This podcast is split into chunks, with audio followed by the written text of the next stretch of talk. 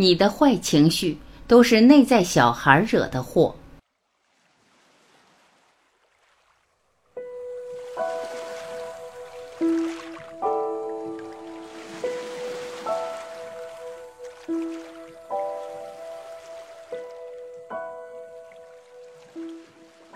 一，小时候受过的伤会变成一个你的内在小孩儿。在印度，你会看到一件很神奇的事：一头能轻松举起十个人的大象，竟然会被一根小小的锁链给拴住。这是驯象人的古老方法。他们在大象还小的时候，就用一条小小的铁链把它拴在柱子上。由于力量太小，小象拼尽全力也没办法挣脱。反复几次之后，渐渐就不挣扎了。若干年后，虽然小象已经长成一头强壮的大象，力气虽足以挣脱绳索，但它已没有了挣脱的动力，也就一辈子拴在一根小小的铁链上了。即使身体长大了，但大象内心里住着的依然还是那头无法挣脱锁链的小象。这种生物本能中的惯性，其实就是原生家庭、童年创伤的由来。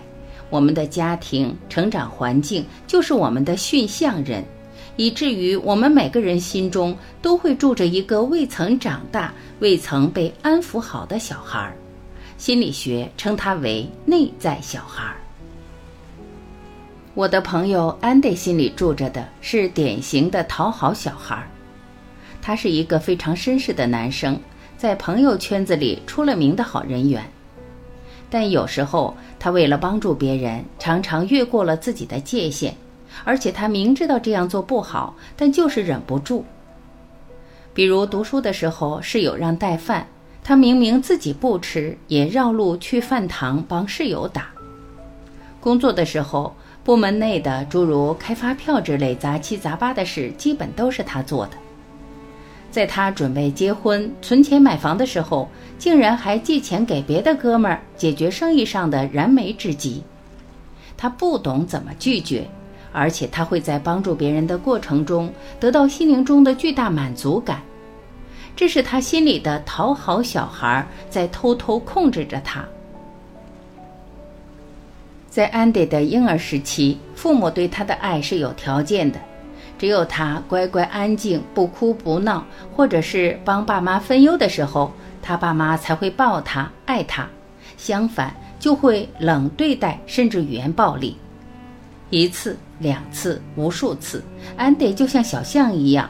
挣脱不开讨好的锁链，把讨好小孩深深地埋在心里。从帮室友打饭的小事，渐渐演变成借掉买房的钱的大事。其实根源都是安迪从来没正视过自己的内在小孩，更别说好好的安抚、拥抱过他了。二，你的内在小孩一直等着一个好好的拥抱。你在天堂里遇见的五个人有一句话说：“所有的父母都会伤害孩子，谁都没有办法。孩子就像一只洁净的玻璃杯，拿过它的人会在上面留下手印。有些父母把杯子弄脏，有些父母把杯子弄裂，还有少数父母将孩子的童年摧毁成不可收拾的碎片。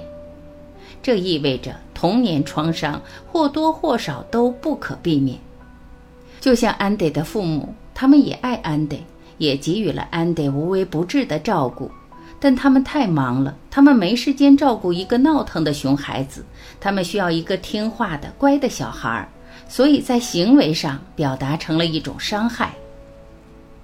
小王子说：“每一个大人都曾经是个孩子，只是我们忘记了。”这句话表面是指我们丢失了童真，而在更深层次上是指我们常常忘记了自己内心小孩的创伤，而以为是性格或能力的缺失。例如，有些人独处能力很强，但性格比较孤僻，容易自己胡思乱想，往极端的方向思考，这其实是孤独小孩。有些人自我保护意识很强，不容易相信别人。多疑且敏感，本能的怀疑一切，这应该是戒备小孩。有些人工作狂，物质欲很强，但往往不容易满足，自我自负而忽略他人感受，这是贫穷小孩。也有如安迪一样的，情商高，但常常以牺牲自己为条件，过于在乎他人感受，这就是讨好小孩。内在小孩在心理学中是个很重要的概念。它由荣格在一九四零年出版的《儿童原型心理学》中提出，他用儿童原型来描述一个人内心中未成长、被安抚好的部分。经过这么多年的发展，内在小孩治疗法已经成为心理医生、咨询师常用的分析和治疗方法。很多人会试图把内在的小孩托管给他人。去找寻丢失的那部分东西。讨好的小孩会找强势的人，安全感弱的小孩会找一个母亲、父亲的角色，孤独的小孩会找一个能逗自己开心的人。但你最终发现，每个人都有需要自我疗愈的地方。当对方退行到一个孩子的状态时，一个孩子是无法给另外一个孩子做父母的。最好的疗愈方式是扒开我们作为成年人厚厚的保护套，去找到自己的内在小孩，与他和解、拥抱，再穿上外衣，继续前行。